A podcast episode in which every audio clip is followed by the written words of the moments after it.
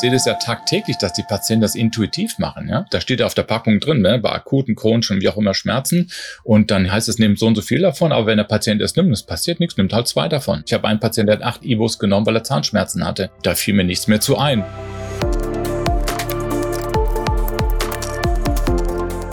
O-Ton Innere Medizin, der Podcast für niedergelassene Ärztinnen und Ärzte. Die Staffel Praxis Intern bietet Ihnen konkrete Tipps fürs Praxismanagement. Sie ist ein gemeinsames Projekt von Matrix und der Deutschen Gesellschaft für Innere Medizin. Gut jeder fünfte Mensch hierzulande ist 65 Jahre alt oder älter. Mit dem Alter steigt häufig auch die Anzahl der Medikamente, die ein Patient einnimmt. Allerdings haben etliche Arzneimittel im fortgeschrittenen Lebensalter ein höheres Risiko für Nebenwirkungen. Beispielsweise kann es zu Schwindel kommen, der zu Sturz führt. Über die Medikation älterer Menschen spreche ich mit Dr. Dieter Burchardt, Facharzt für Innere und Allgemeinmedizin in einer Diabetes-Schwerpunktpraxis in Mainz. Er ist auch Mitglied der AG Hausärztliche Internisten in der Deutschen Gesellschaft für Innere Medizin. Mein Name ist Michael Reichmann, ich bin Redakteur bei der Matrix Group. Hallo, Herr Dr. Burchardt. Schön, dass Sie Zeit haben. Ist jetzt keine Sprechstunde? Ja, guten Morgen, Herr Reichmann. Erstmal herzlichen Dank für die Einladung zum heutigen Podcast. Ja, ich habe tatsächlich einen Vertretungskollegen heute in der Praxis und kann daher die Zeit für dieses Podcast nehmen.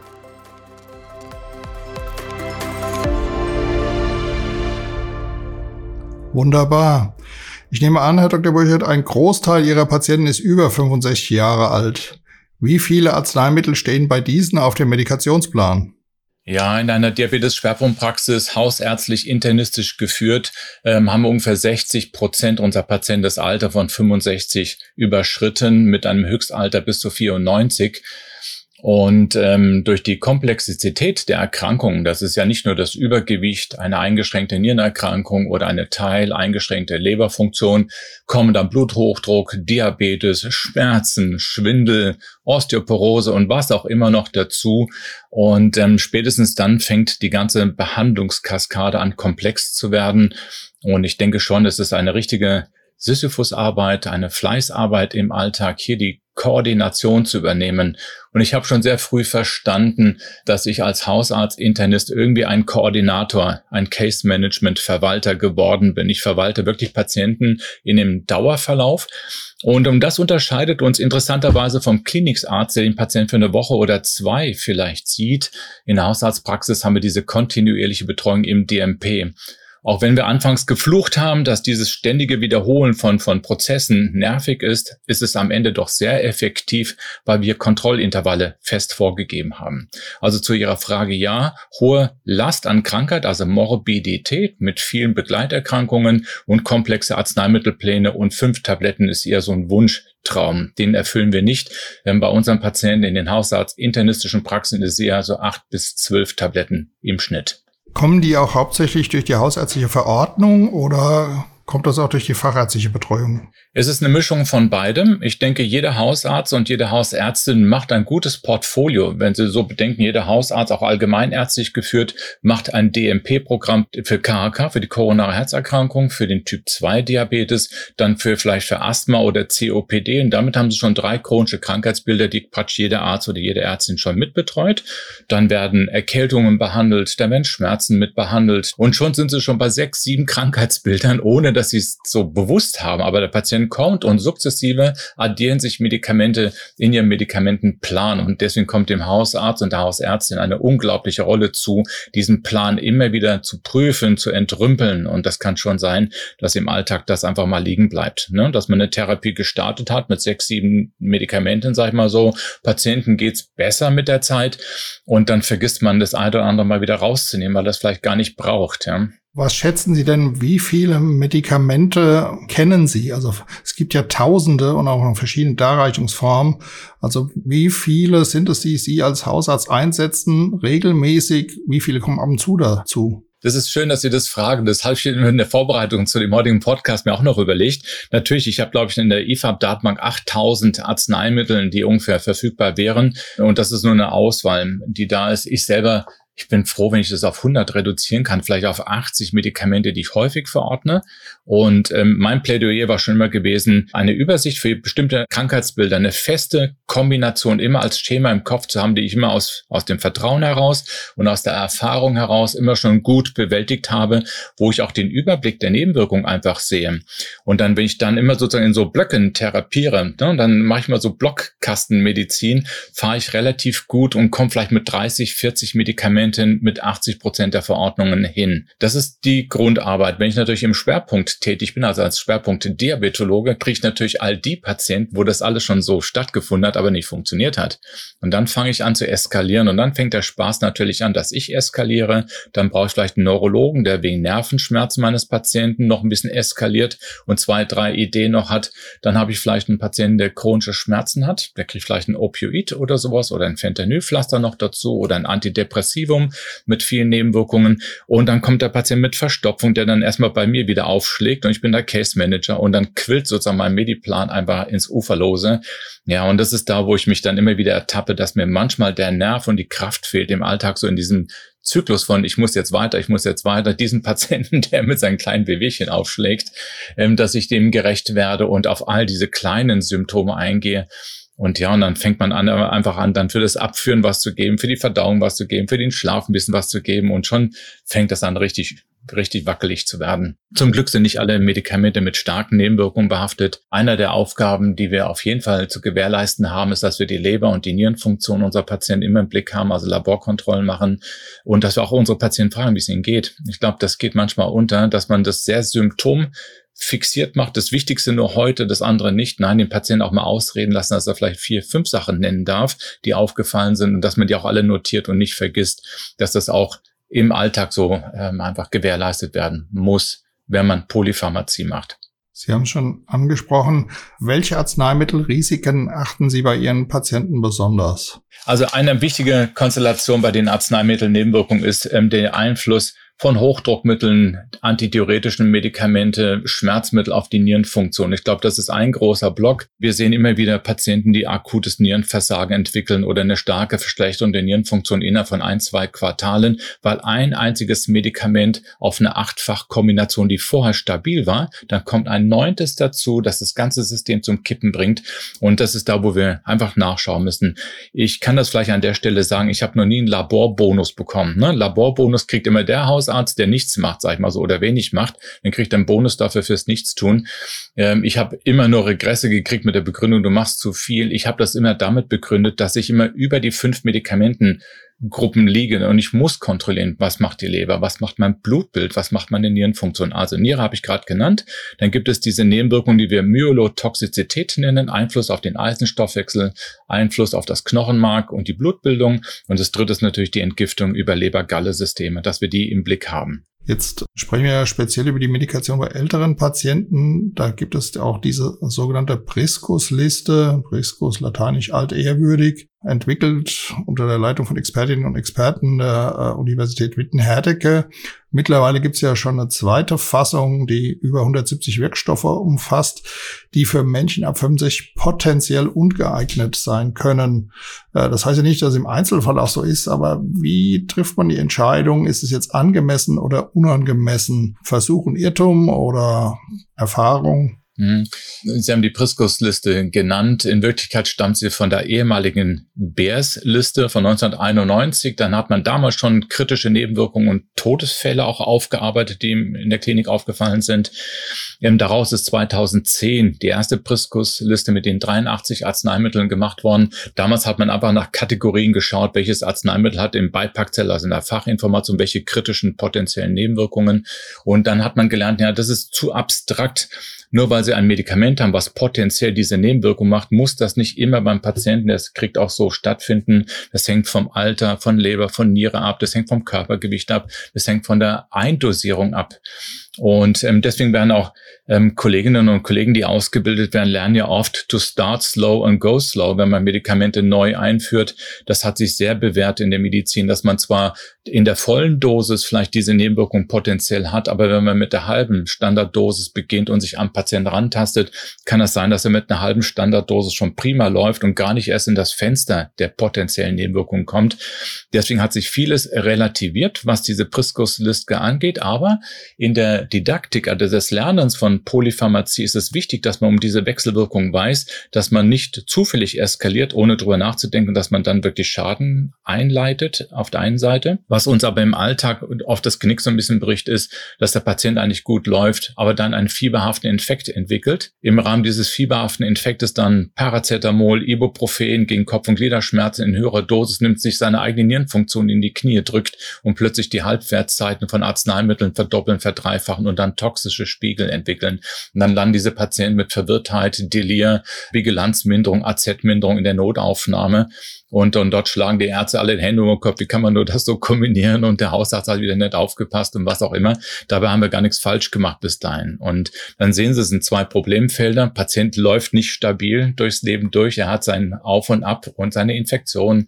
Oder er bekommt ein Schmerzmittel, was eine Wechselwirkung mit einem der Medikamente macht und ich weiß davon erstmal nichts. Und das Dritte, was natürlich sein kann, ist, dass der Patient einen, einen Durchfall hat, Medikamente nicht resorbiert oder er nimmt andere Medikamente, die den Durchfall beherrschen sollen oder er trinkt zu wenig und oder kriegt eine Zahnbehandlung, eine Prothese passt gerade nicht und also es sind so viele Dinge, die uns reinspielen und ähm, wir kriegen ja oft von diesen Veränderungen gar nicht so viel mit, sondern nur, dass es passiert ist, dass ein akutes Nierenversagen eingesetzt hat, dass zum Glück dann im Krankenhaus wieder abgefangen werden konnte und der Patient kommt rekompensiert zurück. Aber ja, ich denke, das ist unsere Aufgabe, im Patienten Ruhe zu reden, dass er alle diese Dinge weiß, dass man ihn darauf hinweist, wenn er weniger trinkt, wenn er Schmerzmittel nimmt, dass er besser fragt vorher oder die Dosierung nicht überschreitet. Ich weiß nicht, ob Sie das so kennen. Wenn Sie Ibuprofen zum Beispiel mal genommen haben, 600, da haben Sie mal in der einen Situation das Gefühl gehabt, es hat gut gewirkt.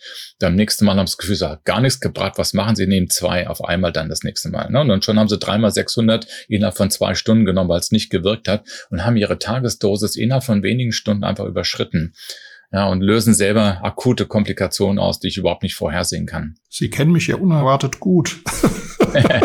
ja, aber das machen wir alle so. Und, und, ich sehe das ja tagtäglich, dass die Patienten das intuitiv machen. Ja? Wenn das Mittel, da steht ja auf der Packung drin, ne? bei akuten, chronischen, wie auch immer Schmerzen.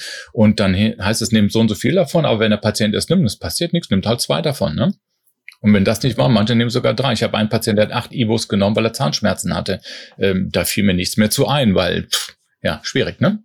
Ja, ist es dann überhaupt ein, dann ein Problem der Information? Also so wie Sie es ja berichten, ist es ja komplex und das Leben ist schwierig und es spielen unheimlich viele Faktoren rein. Trotzdem, in der gesundheitspolitischen Diskussion ist es ja auch oft so, dass man den Eindruck hat, es mangelt an Information oder ähm, die wird nicht angemessen verarbeitet. Also ist ja oft das Problem, dass eigentlich auch der Hausarzt es schwer hat, einen Überblick zu behalten über das, was der Patient jetzt frei verkäuflich erwirbt und einnimmt oder eben durch andere Quellen noch bezieht und eben auch abweichend von, wir, einem Therapieplan handelt. Sie sprechen ein total interessantes Phänomen an. Die Hausärztin oder der Hausarzt hat ja ein gewisses Monopol die ganze Zeit gehabt, was Pharmakotherapie angeht. Und in den letzten 10, 15 Jahren beobachten wir schon, dass immer mehr Player in dieses Spiel reinkommen. Und ich finde es richtig, dass die Apotheken, die oft dann die Arzneimittelausgabe auch der sozusagen ähm, Over-the-Counter-Arzneimittel angeht, aber auch zum Teil die fachärztlichen Verordnungen sehen, die ich manchmal gar nicht mitkriege dass der Patient noch beim Neurologen war, dass er einfach wegen Rückenschmerzen noch beim Orthopäden war und dort Ibuprofen, Naproxen, was auch immer bekommen hat. Und ähm, die Apotheken sind ja immer mehr eingebunden worden, auch äh, zu beraten. Und das hat zwei Effekte. Das eine ist, der Patient ist irritiert, dass jetzt ein anderer, eine Apotheke ihn meint, beraten zu müssen und sind völlig genervt. Das ist so die eine Seite. So ein Motto, ich will doch nur mein Ibu, jetzt schwätzt nicht so, ja. Und dann haben die, die Mitarbeiter in der Apotheke das Problem, dass sie diese Arzneimitteldatenbanken haben. Und dann poppt da eine Warnmeldung nach der anderen auf und die kriegen alle schon einen roten Kopf auf der Gegenseite. Und äh, mir ist es schon passiert, dass ein Patient mit vier DIN A4 Seiten zurückkam zu mir. Ich soll nochmal drüber gucken. Es wäre alles irgendwie potenziell tödlich, was er da zusammennimmt. Und am Ende kann die Datenbank, die der Apotheker auf der Gegenseite hat, gar nicht abschätzen. Nierenfunktion, Leberfunktion, Vorerkrankung haben die nicht. Ja.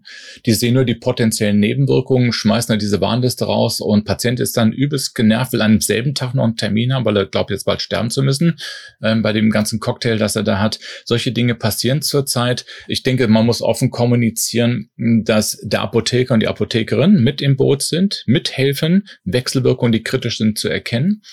Ich würde mir wünschen zum Beispiel, dass die Fachärzte, bevor sie wild therapieren, einmal den Mediplan gesehen haben müssen, zu wissen, was nimmt der Patient regelmäßig über mich oder der hausärztliche Kollegen ein. Und manche Kollegen machen das so, dass sie einfach nur empfehlen, ich würde bei dem Patienten, die in die Medikation ansetzen, Hausarzt prüft das bitte, wenn es okay ist für dich, starte damit. Das finde ich irgendwie auch ein gehbarer Weg. Und der andere Weg wäre der, dass der Kollege einfach anruft und das machen die nicht. Die Fachärzte rufen definitiv nicht in der Hausarztpraxis an, um sich was schicken zu lassen. Und wir drucken zum Beispiel immer Medikamentenpläne und Laborpläne aus, wenn wir überweisen. Und was macht der Patient? Er lässt die Dokumente schön zu Hause und geht ohnehin nur mit seinem Überweisungsschein. Warum? Weil er glaubt, er hat dort nur einen Zielauftrag, sich das Herz untersuchen zu lassen oder nur die Niere untersuchen zu lassen. Er versteht gar nicht, dass der dortige Kollege auch eine Pflicht hat, die ganze Pharmakotherapie abzufragen und das nervt natürlich auch die Schwerpunktpraxen und die Facharztpraxen, weil das kostet immense Zeit, den Patienten zu fragen. Dann weiß der Patient nur was von einer blauen und einer rosanen Tablette, ähm, aber die Namen nicht, die Wirkstärke nicht und all diese Dinge. Also dieses Zusammenspiel gelingt noch nicht. Und deswegen wird auch politisch im Moment so ein bisschen darauf hingewirkt, irgendwie ein einheitlicher Medikationsplan, der für jeden zugriffsfähig ist. Und das geht wahrscheinlich nur über eine gescheite Cloud, muss ich ganz ehrlich sagen, weil die Wahrscheinlichkeit, dass der Patient immer, was weiß ich, eine Chipkarte, ein USB-Stick oder ein Dokument bei sich trägt, ist relativ gering. Ich glaube, ein Drittel wird es machen, zwei Drittel wird es nie dabei haben. Und die Cloud-Variante wäre die, wir haben alle einen berechtigten Zugriff, wenn der Patient es zulässt dass ich gerade online gehe, mit seiner Zustimmung PIN geschützt, einfach die Daten runterlade, die ich jetzt brauche und kann dann fachlich weiter entscheiden. Ich glaube, das ist ein kluger Weg, wenn wir mal in Digitalisierung und in die Zukunft gucken, dass wir da einen Schritt vorankommen. So haben sie immer so ein Fragment, so, so ein, aus dem Puzzlestück immer nur ein Teilbild des Patienten und jeder Arzt, der Therapeut, läuft Gefahr, dass er dem Patienten schadet mit dem, was er da ansetzt, weil er einfach die Begleitmedikation und Begleiterkrankungen nicht kennt. Ist das jetzt ein Plädoyer für die elektronische Patientenakte, die ja jetzt Schwung bekommen soll durch dieses sogenannte Opt-out-Verfahren? Also nur wer es nicht möchte, muss halt ablehnen oder kann ablehnen. Die anderen sind jetzt automatisch dabei. Ich hätte sie schon längst zugelassen. Ich hätte schon längst darauf hingewirkt. Es ist, ist ja nur von Vorteil für den Patienten, dass alle die, die in der Behandlung eingebunden sind, eh ein Vertrauensverhältnis zu dem einen jetzt haben. Ist ja nicht so, dass irgendjemand ja einfach heimlich gucken will, was der andere für eine Diagnose hat, sondern sie würden praktisch am Schreibtisch, wenn sie bei mir in der Sprechstunde wären, mit einem PIN, den Sie mir geben oder selbst eintippen, sagen, ich gebe dir jetzt die Daten einfach frei, das sind meine Behandlungsdaten, guck rein, was ist davon wichtig jetzt für uns und dann bin ich sofort innerhalb von Minuten einen Schritt weiter und kann einfach verantwortungsvoll mitentscheiden oder sagen, ups, ich wollte das Medikament geben, passt aber gerade nicht, muss ich mir was Neues einfallen lassen. Und dann kann der Facharzt gleich richtig weiter entscheiden. So wird erstmal probiert und erst wenn es schief geht, wird festgestellt, dass es nicht gut war. Ich meine, das ist so ein hintenrum therapieren und kostet Zeit ohne Ende. Sie müssen auch bedenken, dass ein Patient, der teilweise vier, sechs, acht Wochen auf einen Facharzttermin wartet, den einen Termin hat. Der kriegt ja nicht gleich eine Woche später einen Kontrolltermin, sondern in drei Monaten den nächsten Termin. Und so zieht sich das elendig dahin. Und mir ist es egal, wie der Datensatz aussieht, ob das jetzt eine Online-Cloud-Datenbank ist, ob es eine elektronische Patientenakte ist. Wenn man da aber einen festgelegten Minimaldatensatz mit Hauptdiagnosen, wichtige Nebendiagnosen und vielleicht Labor zur Verfügung stellt, würde fast allen Beteiligten im System sofort weiterhelfen in der Entscheidung. Man muss nicht die ganzen Dokumente noch hinten drin haben, ne? den Kardiobefund, den Kliniksbericht. Das ist ja die große Patientenakte, wo alle Dokumente hinterlegt sind. Ich glaube, das wird nie stattfinden. Wer soll das bitte einpflegen? Ja, das ist fast nicht zu lösen. Aber so ein Minimaldatensatz, die wichtigsten Diagnosen, wichtigsten Organkomplikationen, Allergien, warum nicht? Ja? Und der Mediplan, der natürlich aktualisiert sein sollte. Ja, das wäre eine klasse Sache. Und ich glaube, das kann man voranschieben. Und ich glaube, alle Akteure würden sagen, ja, das macht Sinn und ist leicht zu lösen. Das ist also wirklich ein kleiner Datensatz. Das ist ein DIN A4-Blatt, mehr ist das nicht. Und die Digitalisierung würde dann auch helfen, eine strukturiertere Versorgung zu organisieren. Also ich meine, was Sie erzählen, klingt ja eigentlich fast unglaubwürdig, weil man müsste doch denken, also dass die Ärzte und Ärztinnen untereinander also zumindest so weit kommunizieren, dass sie, wenn auch nicht gleich tagesaktuell, aber doch in, in Zeitnähe äh, Rückmeldungen geben über das, was beim Patienten passiert. Vor 20 Jahren haben wir telefoniert miteinander. Ne? Wenn da jemand ein Problem hatte, hat er mich einfach angerufen oder ich habe ihn angerufen, hör mal zu, ich habe den, den Patienten, da hänge ich fest, das läuft nicht rund, kannst du dir nochmal angucken? Und da hat der Kollege geguckt, komm, in der Mittagspause schiebe ich den rein und dann war es am selben Tag oder am Folgetag gelöst. Heute reden Sie mit dem Anrufbeantworter, Viele Praxen schützen sich auch, dass sie nicht mehr angerufen werden wollen, indem nicht, weil sie nicht wollen, sondern weil sie sich einfach nur schützen. Sie können nicht Patienten versorgen und gleichzeitig ja, telefonieren.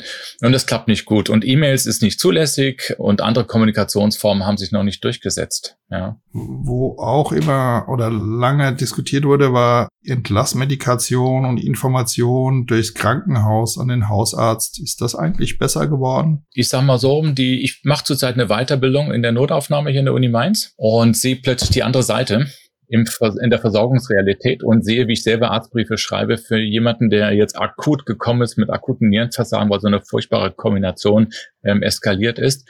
Und habe jetzt in Vorbereitung auf diesen Podcast ganz klar für mich verstanden, der Krankenhausarzt hat ein akutes Versorgungsproblem, nämlich das Leitsymptom, weshalb der Patient gekommen ist. Das wird behoben.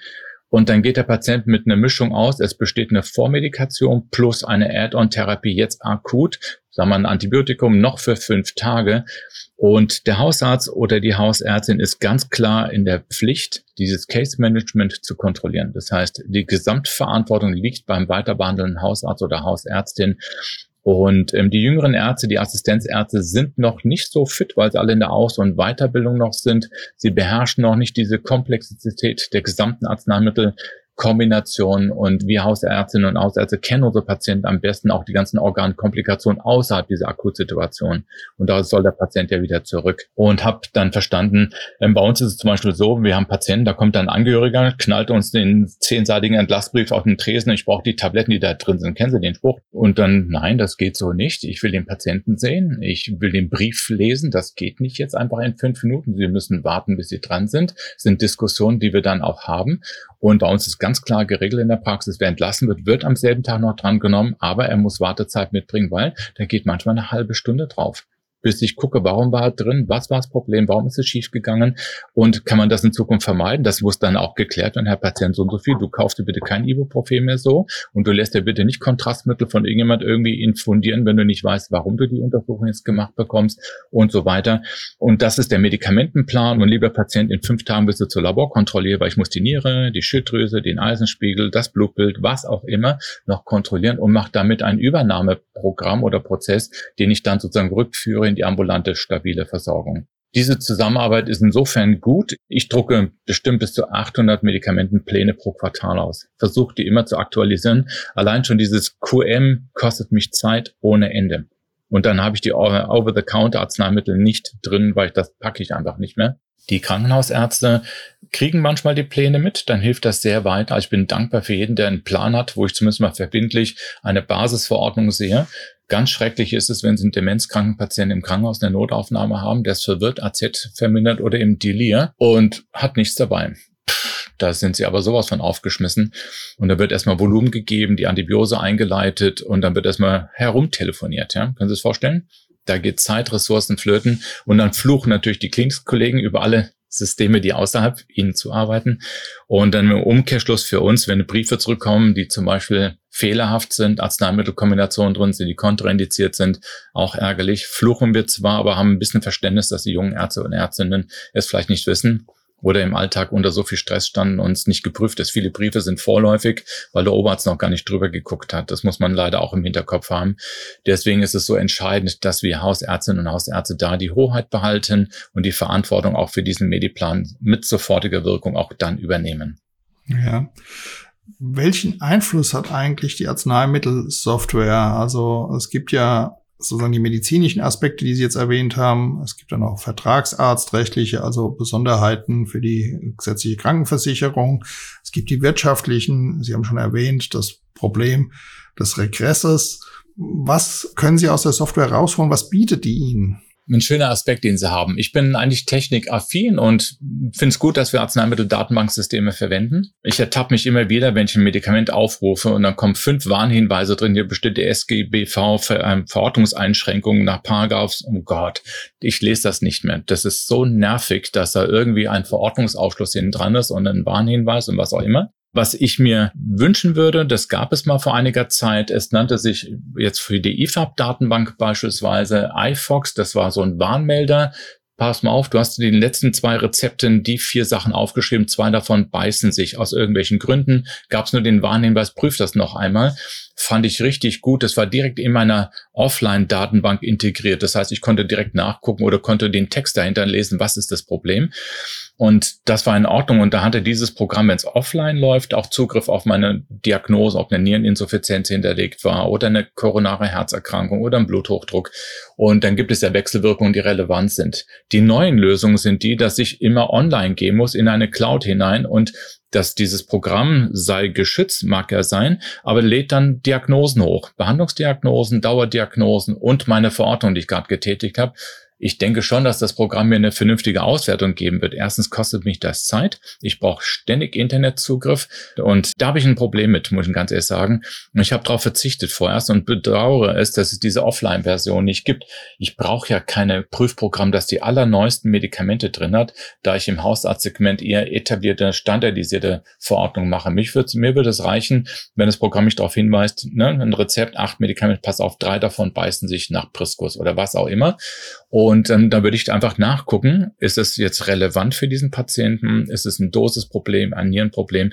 Wir haben oft Medikamente, die sich beißen, aber völlig irrelevant sind für die Praxis, weil Verordnungsabstände zwischen sind. Das macht einen Unterschied, ob Sie zwei Priskus-Medikamente gleichzeitig nehmen oder ob Sie mit sechs oder acht Stunden Abstand zueinander nehmen. Und schon ist das völlig irrelevant, dieser Warnhinweis, weil die toxischen Spiegel gar nicht zusammenfallen. Ne? Oder der Patient hat eine Niereninsuffizienz im Stadium 4, das heißt die Ausscheidungs Quote und damit die Halbwertzeiten verdoppeln oder verdreifachen sich. Dann, wenn das im Alltag so der hektische Alltag ist, dann wäre es hilfreich, wenn mich drauf, pass mal auf, hier ist die Niere das Problem, guck nochmal drauf, ob die Dosierung so stimmt.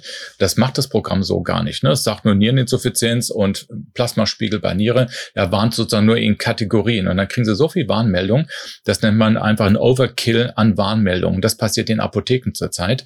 Die sind manchmal völlig überfrachtet durch eine Warnmeldung nach der anderen. Und dann sehen sie, dass die Beraterin am, am Tresen nervös wird, weil sie gar nicht mehr weiß, was sie sagen sollen. Außer dass ein Patient vier DIN A4 Seiten in die Hand drückt und sagt, gehen Sie zum Hausarzt damit, da, da passt nichts mehr zusammen bei Ihnen. Ne? Und dann schlägt der Patient mit so einem Hals bei Ihnen auf, ob Sie derjenige sind, der ihn jetzt gerade umbringen will und wie auch immer. Und solche Geschichten passieren leider aktuell jeden Tag. Ja? Und dann sieht man, dass Datenbanken dann gut sind, wenn man den Überblick über den Fall hat. Das heißt, ich bräuchte diese Datenbank, aber die mehr praxisorientiert läuft und mir nicht jeden Unfug anzeigt, sondern relevante Warnhinweise gibt. Und offline natürlich. Ne? Wenn ich immer eine Online-Version brauche, ich finde das irgendwie nicht mehr kontrollierbar. Und Patientendaten, Diagnosen durchs Netz jagen, finde ich schwierig, auch wenn die Firma behauptet, dass sie nicht die Patientendaten persönlich abgreifen, sondern nur den ECD-Schlüssel und nur all diese Dinge, die sie sonst abrufen. Ah, ich weiß es nicht, habe ich ein Problem mit. Es sei denn, es wird freigegeben und ich komme haftungsrechtlich da in kein, schlechtes Licht, soll mir es dann egal sein, aber so weit sind wir noch nicht. Gut, das ist jetzt eine große Informationsquelle, aber Sie müssen ja noch viel mehr beachten. Also da gibt's die Leitlinien von Fachgesellschaften. Es gibt vielleicht noch ergänzende Verträge mit einzelnen Krankenkassen, an denen Sie teilnehmen. Da kommt so viel zusammen, dass ich mich schon gefragt habe, ist das nicht schon ein Fall für künstliche Intelligenz? Also braucht man nicht sogar eine Unterstützung, eine elektronische Unterstützung für Entscheidungen? Genau, das läuft schon zum Teil in den Datenbanken, die wir haben, dass wenn Sie zum Beispiel ein, ein Blutverdünnungsmedikament nehmen, das aufpoppt, hier gibt es einen Rabattvertrag dieser Krankenkasse, das macht das Programm schon. Und dann, ich meine, das wäre doof, das zu missachten in dem Moment, ne, wenn ich so einen Hinweis kriege. Und deswegen kriegen wir auch Software-Updates. Also unser, unser Praxisverwaltungssystem haben ja regelmäßige Updates, da werden solche Daten mit eingepflegt. Das ist schon sehr, sehr komplex geschaltet. Also das machen wir schon. Aber Verordnungsausschlüsse oder so, ich habe eine Idee, ich möchte einem Patienten ganz spezifisch ein Medikament geben. Es ist ja schön, dass es diesen Verordnungsausschluss gibt. Aber ganz ehrlich, wenn ich das Medikament jetzt brauche, kriegt es wenn es passt. Ja? Und das ist mir ist egal, ob SGB 5 da irgendein Kostenproblem sieht oder nicht. Das ist für mich dann so sekundär. Da halte ich lieber den Kopf in den drei Jahren, wenn es dann einen Regress gibt. Aber bei diesen Rabattverträgen macht das schon Sinn. Wenn eine Krankenkasse wirklich da Millionen sparen kann, weil sie mit jeder Verordnung da 10 oder 15 Euro sparen kann, dann mache ich das schon. Dann achte ich schon sehr drauf diese Verordnungs- und Rabattgruppen, die es gibt, dann zu beachten. Und das läuft alles schon, das findet schon statt, aber die Interaktionsprüfungen laufen nicht regelhaft. Das müssen alles zubuchen und entsprechend kostenpflichtig auch dazu kaufen. Ja. Wie weit haben Sie schon Erfahrung gemacht mit Arzneimittelregressen? Ich habe über zehn Jahre lang jedes Jahr Regresse gehabt. Und jetzt in den letzten acht Jahren ist es deutlich besser geworden. Das lag aber daran, dass die KV am Anfang die Diabetes-Schwerpunktpraxen in die Hausarztverordnungsgruppe hineingetan hat. Und das musste ja schiefgehen. Ich war allein schon mit den ganzen Antidiabetika, die damals neu waren, plus die ganzen Insulin- und Teststreifen immer in der Höchstverordnungsgruppe drin. Also war ich jedes Jahr praktisch in der roten zu killenden Liste drin, wo die sich da drauf gestürzt haben, diese Hochverordner ähm, irgendwie klein zu machen. Das ist viel, viel besser geworden mittlerweile. Und was uns unglaublich weiterhilft, dass es Leitlinien gibt mittlerweile für viele große Indikationsgruppen. Der Bereich Diabetes ist ja in, den letzten 20 Jahren ordentlich aufgearbeitet worden. Wir haben ganz klare nationale Versorgungsleitlinien im DMP. Wenn man da nicht allzu sehr abweicht davon, passiert einem auch nichts mehr. Ne? Wir haben die großen Gruppen Hochdruck, KK, COPD, Asthma und Diabetes. Und das sind, glaube ich, so 70 Prozent der gesamten Verordnungskosten gehen allein für diese vier chronischen Krankheitsbilder. Ne? Chronischer Schmerz soll noch kommen, Mammakarzinom soll noch kommen, ich glaube, Depression soll noch kommen und Adipositas. Und dann, glaube ich, haben wir 90 Prozent aller komplexen Verordnungen drin. Und Ärzte, die dann solche DMPs bedienen, werden natürlich sich schon an die Leitlinien halten. Das ist ja der Sinn der strukturierten Versorgung. Also das Thema Regress hat dann demnach schon an Bedeutung verloren oder gibt es noch, sagen wir mal, Einzelregresse? Genau, Einzelregresse, ja. Ich glaube, dieses große Problem, dass sie dann eine sechsstellige Summe oder eine fünfstellige Summe dann auf sich zukommen sehen, das gibt es so nicht mehr. Das sind eher kleinere Beträge jetzt. Und ist auch besser geworden. Jetzt äh, neben Arzneimitteln, Heilmitteln, Hilfsmitteln können Sie auch noch digitale Gesundheitsanwendungen verordnen, künftig auch noch digitale Pflegeanwendungen, also sogenannte Apps auf Rezept. Wie sieht's denn da mit Risiken und Nebenwirkungen aus? Ich habe ja in den letzten zwei Jahren die ersten Apps gesehen. Da gab es ja für Adipositas, für Entspannung, gab es schon so die ersten Apps, die sozusagen in einem Testfeld starten sollten. Ich bin gespalten, was das angeht. Wenn Sie heute eine Smartwatch tragen, die Ihren Puls, Ihren Blutdruck, Ihr Gewicht und von mir aus ihre Schritte pro Tag dokumentiert und von mir aus ihre Herzfrequenz im Tag- und Nachtprofil aufzeigt, dann gucke ich mir die Daten auch tatsächlich in der Sprechstunde gerne an, wenn jemand mir das auf seinem Handy, auf so eine App zeigt und finde das klasse. Und wenn ein Patient sagt, Mensch, ich habe jetzt meine, meine Schrittzahl von 500 auf 1000, was auch immer gesteigert und dann bin ich jetzt schon bei 6000 Schritte pro Tag, dann finde ich das gigantisch, wenn das das Feedback ist, das der Patient nutzt oder der den Hinweis bekommt, du hast zugenommen. Das gibt ja so, ne, so Gewichtskurven, die man machen kann oder Blutdruck oder was auch immer. Dann sehe ich, dass die Patienten sehr davon profitieren, dass sie ein Rückmeldesystem für sich implementiert haben. Wenn Sie mich fragen, ob eine App zum Abnehmen hilft, fehlt mir der Beweis, dass es so ist. Und wenn ich mir vorstelle, dass so eine App 460 Euro pro Quartal kostet, dann zögere ich schon deshalb, weil ich ein Arzneimittelbudget pro Patient von 60 Euro habe und dann mir dreimal überlege, was ich dem aufschreibe und plötzlich soll ich eine App für 460 Euro aufschreiben, wo ich noch nicht mal weiß, ob das Ding hilft. Es gibt keinen Endpunkt, der beweist, dass diese App auch nur ein Gramm bei dem Patienten am Ende gebracht hat. Dennoch wissen wir, dass Menschen, die chronisch krank sind, sehr davon profitieren, Rückmeldesysteme zu implementieren. Und in der Diabetologie sind wir technisch sehr weit voran durch diese Glukosesensoren Sensoren. Da sehen wir gigantische Verbesserungen. Also Leute, die praktisch ihren Zucker rückgemeldet bekommen, eben steigst du, dann lernt der Patient, dass diese Brezel, die er gerade gegessen hat, irgendwie ein Problem macht oder das Brötchen oder er hat irgendein Nahrungsmittel, das gezuckert war. Das wusste er vielleicht so nicht. Sieht es aber innerhalb von einer halben Stunde, dass ihm der Zucker auf 300 hochgeht. Das merkt er sich fürs nächste Mal, dass es da ein Problem gibt oder achtet drauf oder spritzt in Zukunft etwas mehr oder meidet dieses Nahrungsmittel. Also im Diabetes-Segment starkes Feedback. Ich denke schon, dass Rhythmus aufzeichnen Dinge oder Blutdruckaufzeichnersysteme funktionieren. Wenn Sie aber Entspannungstechniken machen wollen, dann müssen Sie sich schon darauf einlassen wollen. Ob Sie jetzt Zeit und Lust haben, sich irgendwo hinzulegen und eine rauschende Musik aufs Ohr zu kriegen und damit Ihren Puls runterarbeiten. Also Feedback funktioniert bei uns Menschen, aber wenn Sie sich darauf einlassen und wenn sie auch drauf gucken wollen. Wenn sie zum Beispiel ein Glukosesystem benutzen, das ständig alarmiert, weil sie ihre Grenzen verlassen, erleben wir bei einigen Patienten mit Diabetes, dass sie die Alarme einfach ausmachen, weil es nervt. Und vor allem das System hört ja nicht auf. Das System meldet nach einer Viertelstunde, du bist immer noch oben, bist immer noch oben, bist immer noch oben, mach endlich was, ja. Und dann, ja, dann ist der Sensor, der zigtausend Euro kostet im Jahr natürlich auch für den Fuß, wenn der Patient dieses Warnsystem als nervig empfindet und aktiv ausschaltet. Dann ist sozusagen die Aufwendung für ein Sensorsystem, für ein, eine digitale Erfassung von Biodaten dann dahin. Das heißt, zusammengefasst, wir haben chronische Krankheitsbilder, die davon profitieren, weil sie Feedback-Mechanismen implantiert bekommen, diese vorbewusst nicht wahrgenommen haben, aber durch diese App dann rückgespiegelt bekommen.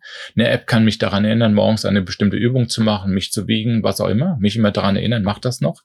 Sie kann meinen Tag rückwirkend beurteilen, habe ich mich bewegt, habe ich genug getrunken, beim Trinken zum Beispiel müssen Sie es eingeben. Woher soll das Gerät wissen, dass Sie es getan haben? Ja? Es gab Ernährungs-Apps, die erfassen sollen, wie viel Kohlenhydrate Sie essen.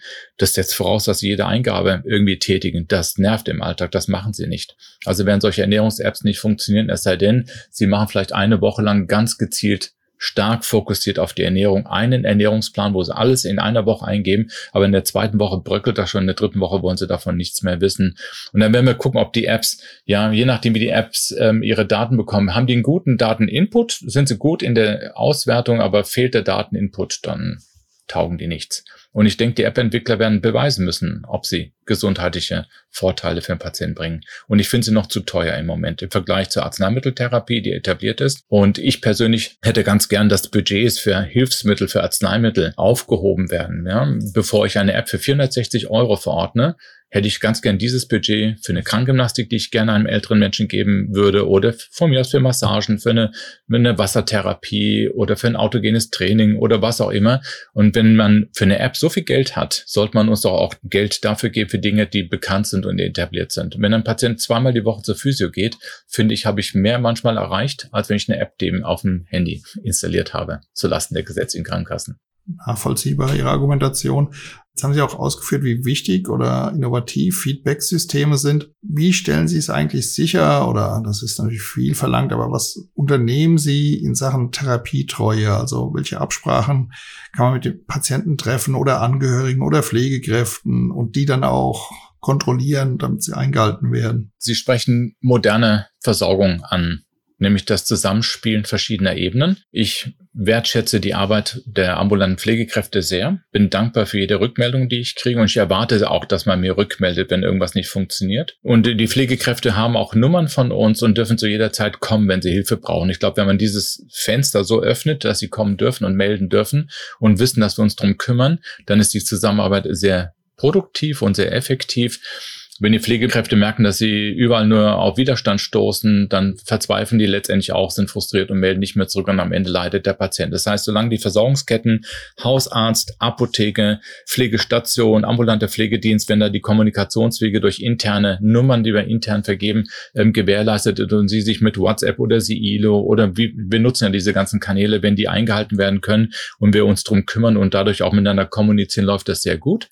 Wenn man einen Schritt weiter denkt, eine elektronische Akte, was spricht dagegen, dass der Patient so eine Akte bei sich hat, wo auch der oder diejenige reingucken kann. Da sind wir wieder bei der Cloud-Lösung. Der Patient sagt, das ist der Code, da kommst du rein, da steht das drin, was der Arzt bei der letzten Visite mit mir besprochen hat. Da sind die Informationswege sehr gut. So sind wir an der Schweigepflicht gebunden. Ich gebe die Daten so jetzt nicht raus. Ja? Das heißt, wenn Sie extern irgendwo an der Therapie dran sind und haben keinen Zugang, wissen Sie nicht, was wir zuletzt besprochen haben, dann stehen Sie wieder vor einer Riesenwand, vor einer Riesenhürde. Das kostet Sie wieder Ressourcen. Angenommen, Sie wären der Facharzt, der jetzt eine Entscheidung treffen soll, da flucht suchen Sie doch, wenn Ihnen einfach wichtige Informationen fehlen, die Ihre Entscheidung beeinflussen werden. Und ähm, wir müssen in unserem Datenschutz eine kleine Lockerung einbauen, dass der Patient das freigibt, das, was Sie als Opt-out-Variante jetzt mit angesprochen haben, was angedacht ist, dass wir grundsätzlich einen kleinen Datensatz freigeben, der relevant ist. Und nur der, der das nicht möchte, muss jetzt aktiv widersprechen. Ich glaube, das ist ein guter Weg. Worauf setzen Sie jetzt große Hoffnung oder Erwartungen in Ihrer Arbeit, was Ihnen die Arbeit erleichtert oder was eben auch die Medikation sicherer macht? Ganz interessantes Thema, das Sie ansprechen. In der Schwerpunktpraxis haben wir es schon etabliert. Ich habe drei Mitarbeiterinnen, MFAs, die weitergebildet sind. Die übernehmen einen Teil dieser ganzen Controlling-Aufgaben für mich.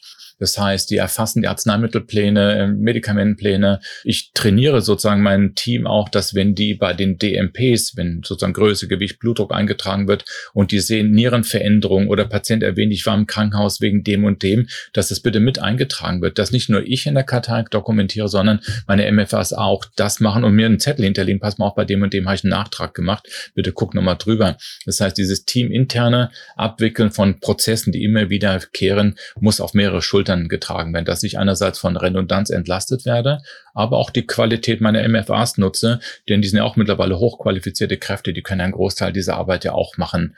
Und tun sie auch bei mir. Ne? Ich habe jetzt einen Mitarbeiter, der zum Diabetesberater weitergebildet wird. Ich habe eine MFA, die zur NEPA weitergebildet wird. Und so habe ich Fachkräfte, die einfach fachspezifisch bei mir weiter ausgebildet werden, mit dem Ziel, sie stärker in den Prozess der Patientenversorgung mit einzubinden, um mich selber ein bisschen zu entlasten. Weil auf Dauer wird die Zahl der chronisch kranken Patienten eher zunehmen. Und unser Job wird es sein, einfach das Case Management einfach zu professionalisieren. Vielen Dank, Herr Dr. Burchardt. Das war ein total interessanter Einblick, den Sie gegeben haben da ins Praxisgeschehen. Ich könnte Ihnen noch lange zuhören. Der Podcast muss ja eine hörbare Länge behalten. Sehr interessant, Ihre Aspekte, die Sie vorgetragen haben. Und ich bin gespannt, ob auch dann Patientinnen oder Patienten Sie mal drauf ansprechen, wenn Sie den Podcast hören. Ja, sehr gerne. Und vielen Dank auch für die Fragen, die Sie gestellt haben. Die waren alle sehr praxisrelevant. Und vielleicht hat der eine oder andere Zuhörer da auch mal eine Idee jetzt gewonnen und kann das für sich auch umsetzen. Das würde mich sehr freuen. Herr Dr. Burchert, haben Sie einen Tipp, wo sich Kolleginnen und Kollegen informieren können, wenn sie etwas verbessern möchten bei ihrer Therapie? Also im Internet gibt es von der Seniorenliga ein, ein Pamphlet, das man kostenlos runterladen kann. Da sind so die wichtigsten Empfehlungen bei der Behandlung älterer Menschen aufgezählt, was chronischen Schmerz angeht, Schwindel und Schlafstörung weil das die drei häufigsten Problemfelder des über 70-Jährigen sind. Das ist eine ganz, ganz tolle Broschüre, die ist, glaube ich, 17 Seiten lang, aber angenehm zu lesen und sie hat ganz, ganz tolle Alternativvorschläge, was man zur standardisierten Schmerztherapie und was auch immer machen kann. Aber das Thema Schlaf ist relevant. Schwindel ist ein irres Kapitel in der Hausarztmedizin. Klug entscheiden habe ich gerade eben genannt. Und die Priskus-Liste ist auch im Deutschen Ärzteblatt schon mehrfach schon publiziert worden. Dort kann man auch nochmal nachlesen. Da gibt es ja auch die PDFs, die man sich runterladen kann. Vielen Dank. Gerne.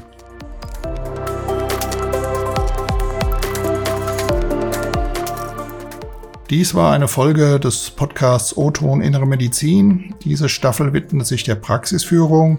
Hören Sie doch auch in andere Folgen rein. Hausärztliche Internistinnen und Internisten erzählen von ihren Erfahrungen und geben Tipps. Weiterführende Links finden Sie online. Auf Wiederhören.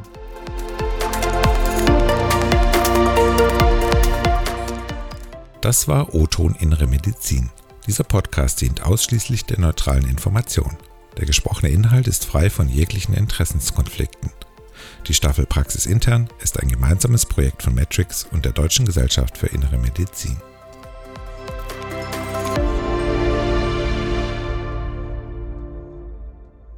Ein Produkt der Matrix Group. We Care for Media Solutions.